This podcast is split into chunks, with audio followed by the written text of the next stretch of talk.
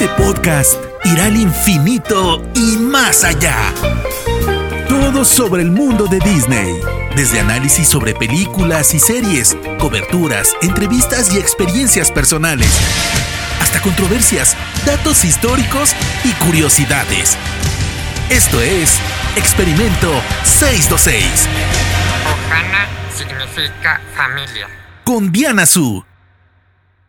Bienvenidos al episodio número 52 de Experimento 626, un podcast dedicado a todo lo que tiene que ver con el universo de Disney. Yo soy Diana Su, me pueden encontrar en redes sociales como arroba guion bajo Diana Su. Y no olviden usar el hashtag Experimento 626 para que nos comuniquemos.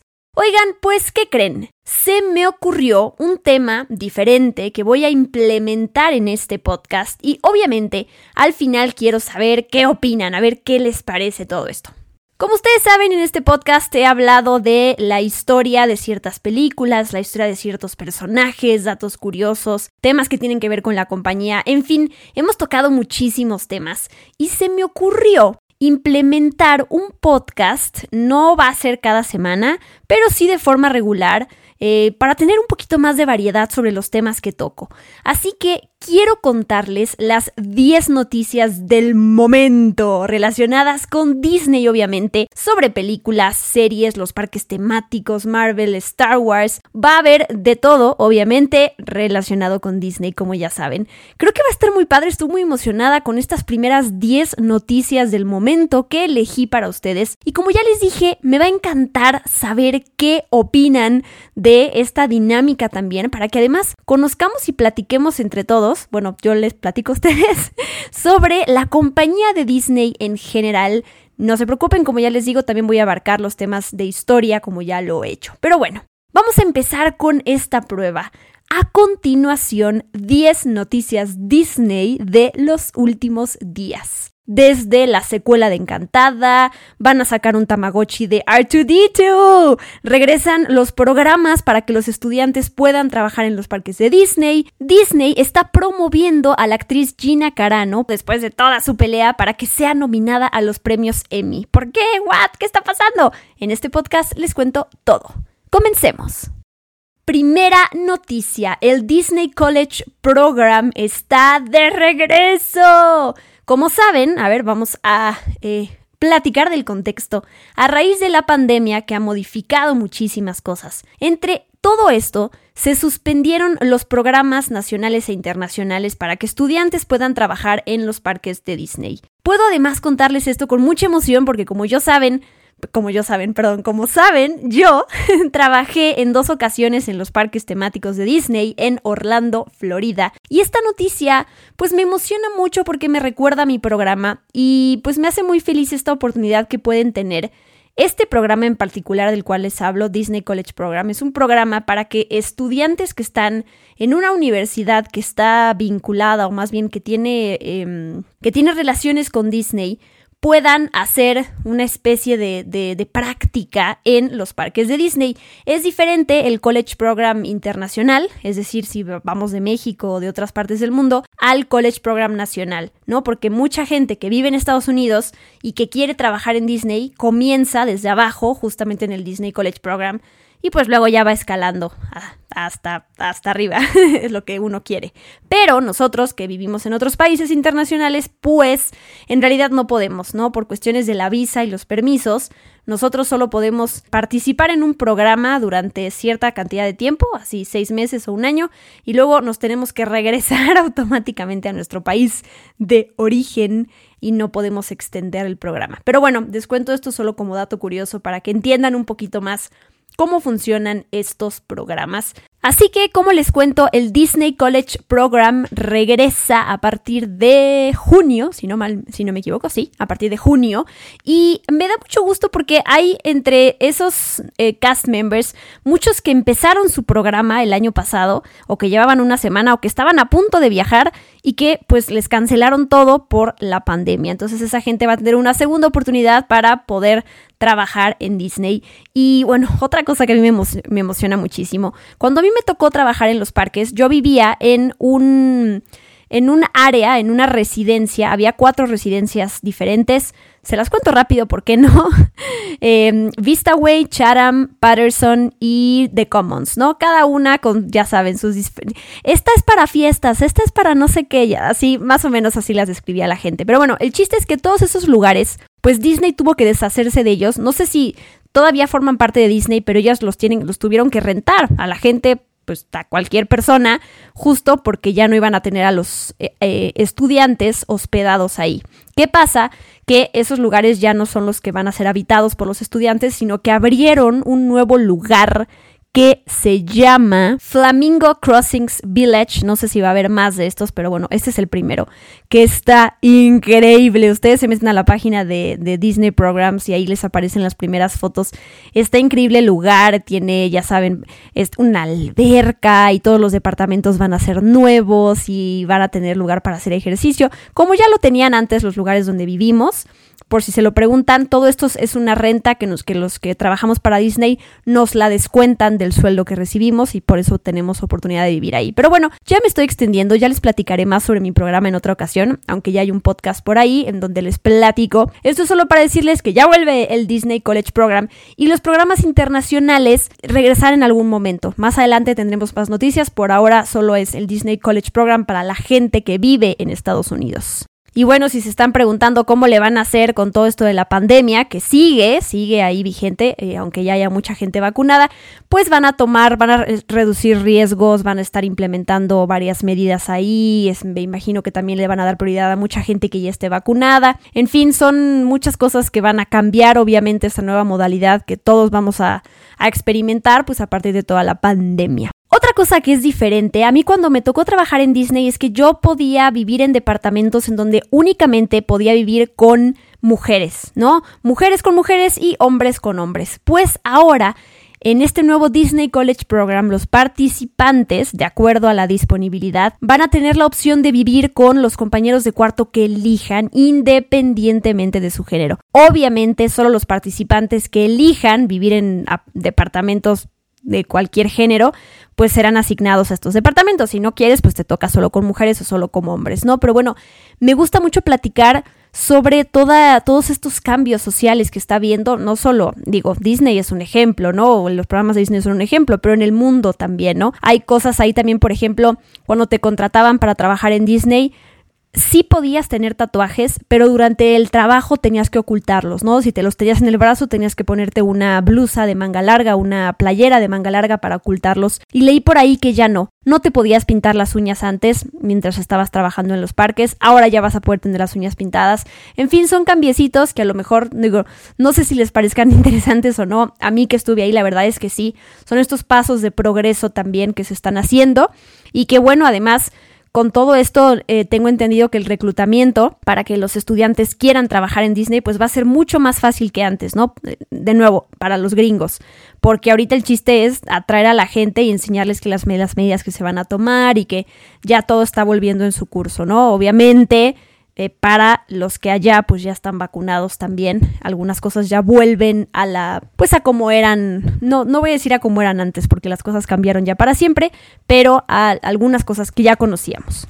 Noticia número 2. Como saben, Disney confirmó por fin, por fin, por fin la secuela de Encantada, que extrañamente va a llegar directamente a Disney Plus, no va a llegar a los cines, pero bueno, como saben, Amy Adams va a estar de regreso como Giselle, James Marsden como el príncipe Edward y obviamente Patrick Dempsey como el pues el interés amoroso Robert Philip, Robert, el con quien se queda Giselle al final. Les puedo contar que ya comenzó el rodaje de la película, o sea, ahora sí nos consta que se está haciendo la película. El rodaje se está llevando a cabo en Irlanda y para que se emocionen busquen en las redes sociales, en el Instagram de Patrick Dempsey, como ha subido varias fotos a su Instagram Story, sobre todo sobre los paisajes increíbles allá en Irlanda donde están filmando. Y bueno, él ya comentó algo que me da, no sé si me da risa, ternura o preocupación, que es que Patrick Dempsey va a tener una canción en la secuela. Y bueno, esto me recuerda a casos como por ejemplo Pierce Brosnan en Mamma Mía o Russell Crowe en Los Miserables. Esos actores que los amamos, pero perdón, no cantan. lo siento, no sé cómo, cómo cante Patrick Dempsey, pero sí me va, digo, no lo contrataron por ser el mejor cantante, pero bueno, ahí voy a estar escéptica de cómo va a ser su participación. Y él mismo dijo, voy a cantar por primera vez, nunca he cantado en público y por algo será, ¿no? Por alguna razón nadie me ha puesto a cantar, así que ténganme paciencia, espero que los fans me acepten. Los números de esta nueva película tienen una coreografía increíble y la premisa va a ser muy interesante, así que la verdad me emociona mucho, sea como sea, cante o no cante, quiero ver esta secuela y quiero ver al encantador de Patrick Dempsey. Además, compartió él que, que, los, esta segunda entrega, los actores la estaban esperando, ¿no? Desde hace mucho ellos y los de producción decían, querían una secuela, pero como que no se concretaba. Y bueno, es una película importante para, para mucha gente que está involucrada, también para los fans, pero también porque es una película de Disney diferente, porque es una sátira, ¿no? Trae a estos personajes, a estos escenarios de películas clásicas, la típica película de Disney musical y de princesas, pero aquí es, lo sabemos de una manera en, sátira, ¿no? Haciendo como homenaje, pero al mismo tiempo que burlándose de una manera linda de las cosas, así que es, es una película importante para todos. Y por cierto, se confirmó recientemente que la actriz Maya Rudolph va a estar en la secuela de Encantada y va a interpretar a la villana. Noticia número 3. Hay modificaciones en el show de El Rey León que está en el parque de Animal Kingdom que se llama Festival of the Lion King. Quienes hayan ido a, ver este show, a disfrutarlo, me van a entender, pero no se preocupen si no. Les cuento, este es, este es un show en donde eh, Obviamente interpretan las canciones de la película animada del Rey León, pero su particularidad es que, además de que están increíbles las acrobacias que hacen, es que es un show interactivo. Al principio siempre el escenario está dividido, está, dividido el, em, el teatro, digamos, en cuatro secciones de asientos, y entonces siempre sale alguien que te asigna un animal a ti, dependiendo de donde estés sentado, ¿no? Entonces, como que todo el mundo hace mm, el, ruido del animal que le toca y luego al final sacan a los niños a bailar. Todo ese tipo de cosas obviamente ya no puede existir hoy en día, ¿no? Se están llevando a cabo estos shows y sí, independientemente de que hayan visto el show o no, es muy interesante como que analizar o reflexionar sobre estos pequeños grandes cambios dentro del mundo del entretenimiento, ¿no? Este show, por ejemplo, que sí se está pudiendo llevar a cabo, el del Rey León, quitan toda esta parte al principio e inmediatamente empieza la puesta en escena con Circle of Life y además, como está pasando en los cines también, la capacidad del lugar está reducida en un 75%, o sea, es decir, 25% de los asientos en el lugar se pueden ocupar y no más, ¿no?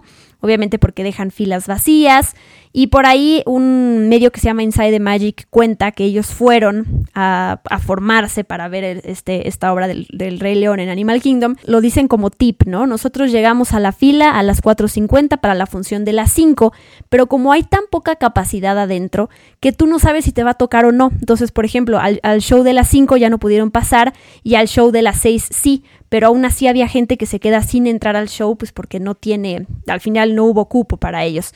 No sé cómo van a estar manejando eso en un futuro, pues para ya poder anticipar quiénes van a entrar y no entrar, ¿no? Teniendo tan poquito espacio, pues creo que puedes saber qué va a pasar. Otros cambios que se hicieron, por ejemplo, hay una, había una sección en donde vemos a unos monos que hacen acrobacias, pues eso ya no está. Y también los acróbatas aéreos que salen en la interpretación de, de Can You Feel the Love Tonight, de Esta Noche es para Amar, que antes se colgaban ahí, ahora solo están actuando, pero en el suelo. Y me da mucha emoción porque dentro de esta anécdota que platica este medio de Inside the Magic de cómo fue regresar a este show, ellos describen cómo los artistas del show, independientemente de estos cambios, tenían una alegría y una emoción en el rostro impresionante, en una energía que siempre la han tenido, esa es la realidad, pero además de que su show vuelva, muchísimos artistas se quedaron sin empleo por todo esto de la pandemia y que puedan volver a su show, al show al que le han dedicado todo el tiempo de ensayos y de pues de su tiempo de vida regrese con estos cambios, pues es maravilloso, ¿no? Entonces cuentan que se transmite mucho esa energía y esa alegría y agradecimiento de poder estar ahí. Noticia número 4. Florence and the Machine va a interpretar la nueva canción original Call Me Cruella para el live action de Cruella. Para que sepa, la banda sonora de la película va a incluir canciones que se presentan en la película junto con el álbum compuesto por el compositor nominado a los premios Oscar Nicolas Britell. Él va a ser el score y todo esto que se escucha en la película va a estar disponible a partir del 21 de mayo. Ahí ya se meten a sus plataformas favoritas y buscan em, pues cuál va a ser tal cual eh, la banda sonora de Cruella. Pero bueno, es interesante que va a ser Florence and the Machine quien interprete esta nueva y además nueva canción. Digo, todos conocemos la tonadita de Cruella de Vil, Cruella de pero no sabemos si esta nueva canción, me imagino que va a llevar esa melodía, pero bueno, por lo menos es nueva y se va a llamar Call Me Cruella. Y les comparto unas palabras de Florence Welsh, la cantante de Florence and the Machine, que dijo cuando se enteró que iba a interpretar esta canción para Cruella. Algunas de las primeras canciones que aprendí a cantar fueron canciones de Disney, y los villanos generalmente obtuvieron los mejores números. Ayudar a crear e interpretar una canción para Cruella es la realización de un sueño de la infancia que tuve durante mucho tiempo. Estoy muy agradecida con Nicolas Britell y con Disney por permitirme tanta libertad creativa y por confiarme la hermosa locura de Cruella. ¡Qué emoción! Ya la quiero escuchar, la verdad. Recordemos que la película, el live action de Cruella, estrena el 28 de mayo en simultáneo en salas de cine y en Disney Plus a través de Premier Access. Es decir, habrá que pagar un costo extra durante dos semanas, como sucedió con Raya. Después quitan la película y después la vuelven a agregar ya de manera gratuita, bueno, no gratuita, pero a los que pagan la suscripción de Disney Plus, tiempo adelante, ¿no? Como un mes o un mes y medio después. Y para quienes se preguntan si Cruella va a llegar a los cines o qué pasó con Raya o qué va a pasar con Black Widow, pues es un tema, es complicado, la verdad, no es como que yo les tenga una respuesta pero dentro de todo esto hay negociaciones, ¿no? En este caso Disney con Cinépolis. Y cuando no se llega a un acuerdo porque uno está pidiendo más, oye, pero es que a lo mejor si yo no voy a recaudar tanto dinero con mi película porque pues las salas están abiertas en un 30%, pues quiero que subas el precio del boleto, ¿no? Y entonces Cinépolis dice, no, ¿cómo crees? Ese tipo de conversaciones, digo, es un ejemplo, ¿no? Son las que suceden y por las cuales a veces pues no, no se llegan a los acuerdos y por eso no podemos ver la película en el cine. Entonces ya sabe, ya veremos qué pasa. Ojalá podamos disfrutarla para que además estas películas apoyen a los cines. En fin, ya veremos, ya veremos qué pasa.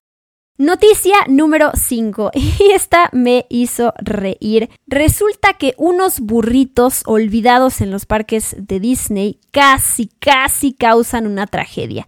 En realidad, esta es una historia vieja, no, no sucedió recientemente, pero quería contárselas porque un medio la rescató. Em, se ve que alguien en el foro de Reddit puso en algún momento, oigan, ¿cuáles son las historias más locas y divertidas que les han sucedido en los parques a los cast members, no a los empleados? Y ahí pusieron sus respuestas y entonces quiero comentarles esta historia. Resulta que alguien un día dejó una bolsa cerca de Space Mountain, de la atracción de Space Mountain. No sé si esto sucedió en Disneyland o en Disney World, pero bueno, cerca de esta atracción.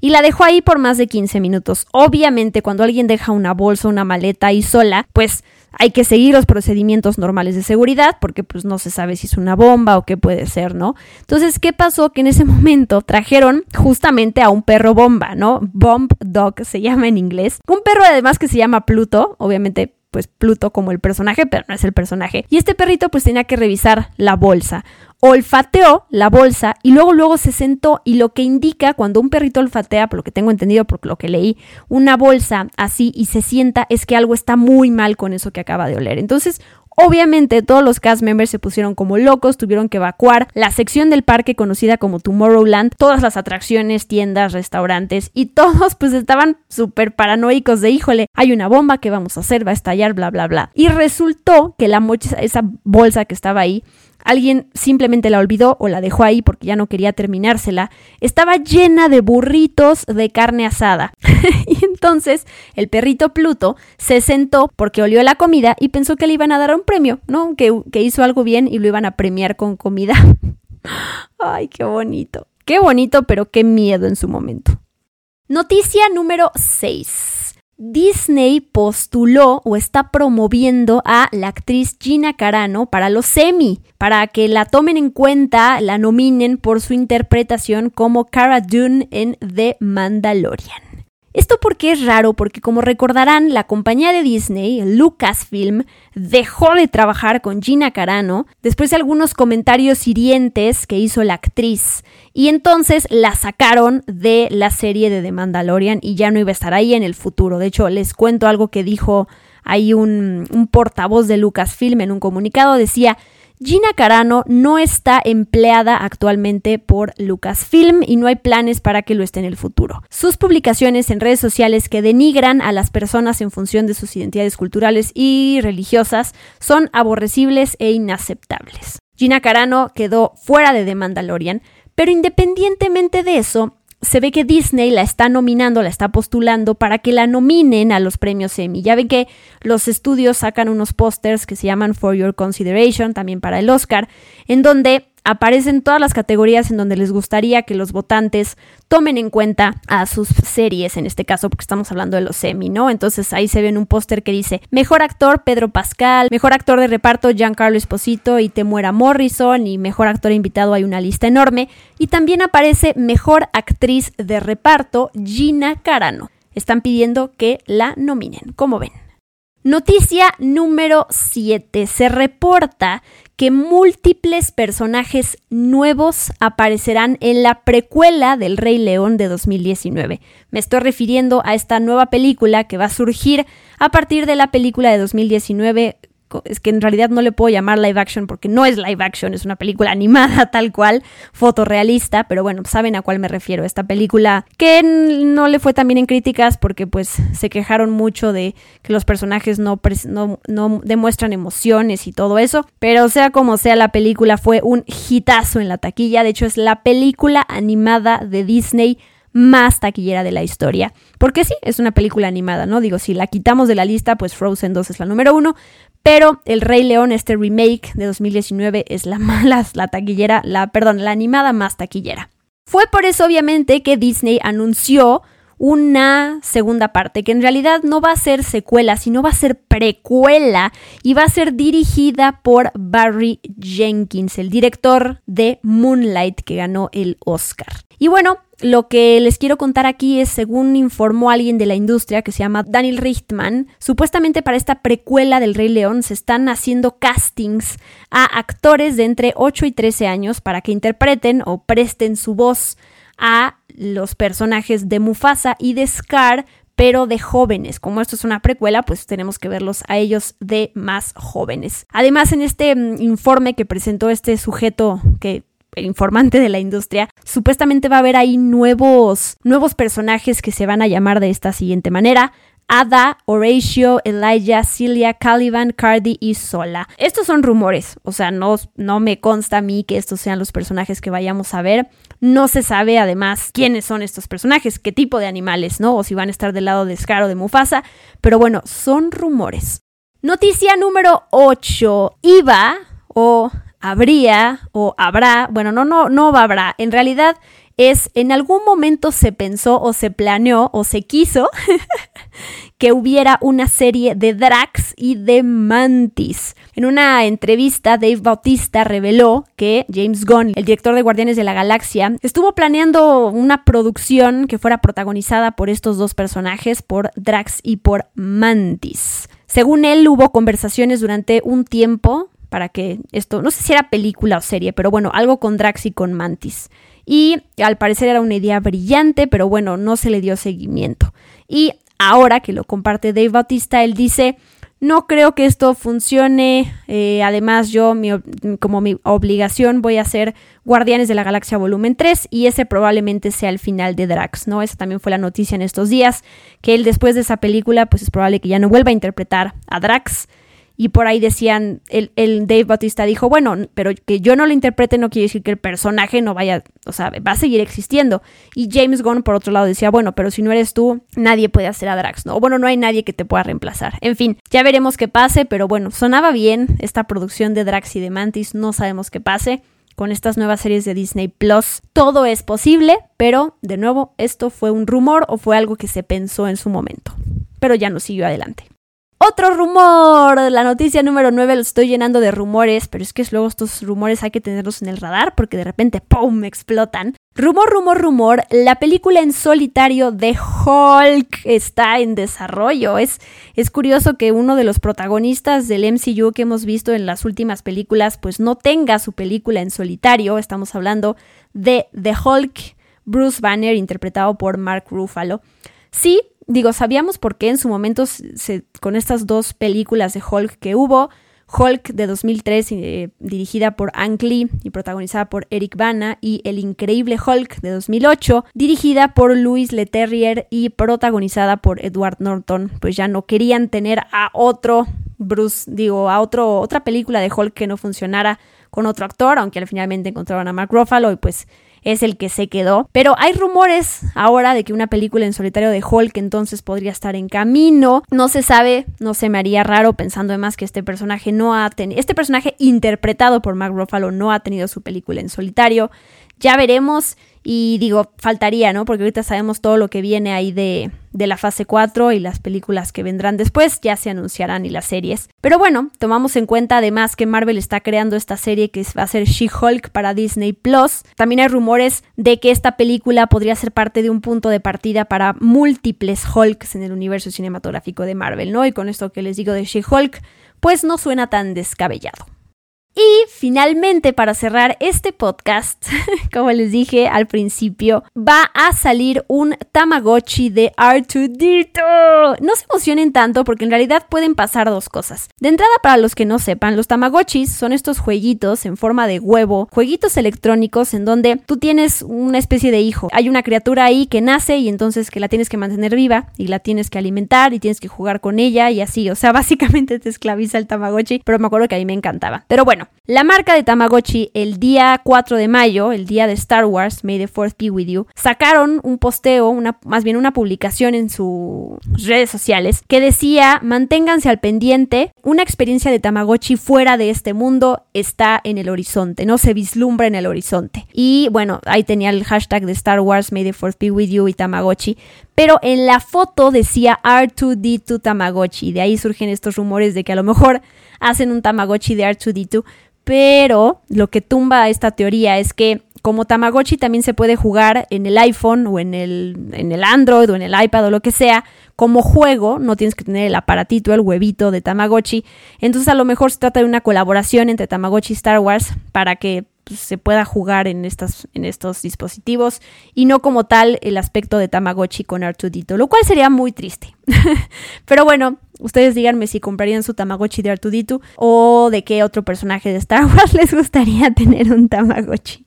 Y con eso terminamos. Estas fueron las 10 noticias Disney de los últimos días. Por favor, díganme, ahora sí, qué les pareció esta idea de podcast. Voy a seguir haciendo los podcasts de historia, de películas y personajes y otras cosas, pero me gustaría incluir estos de vez en cuando, ¿no? Para que entre todos sepamos qué está pasando en el mundo Disney en diferentes secciones y ámbitos y, todo, ¿no? Creo que va a estar padre, pero ya esperaré eh, sus comentarios.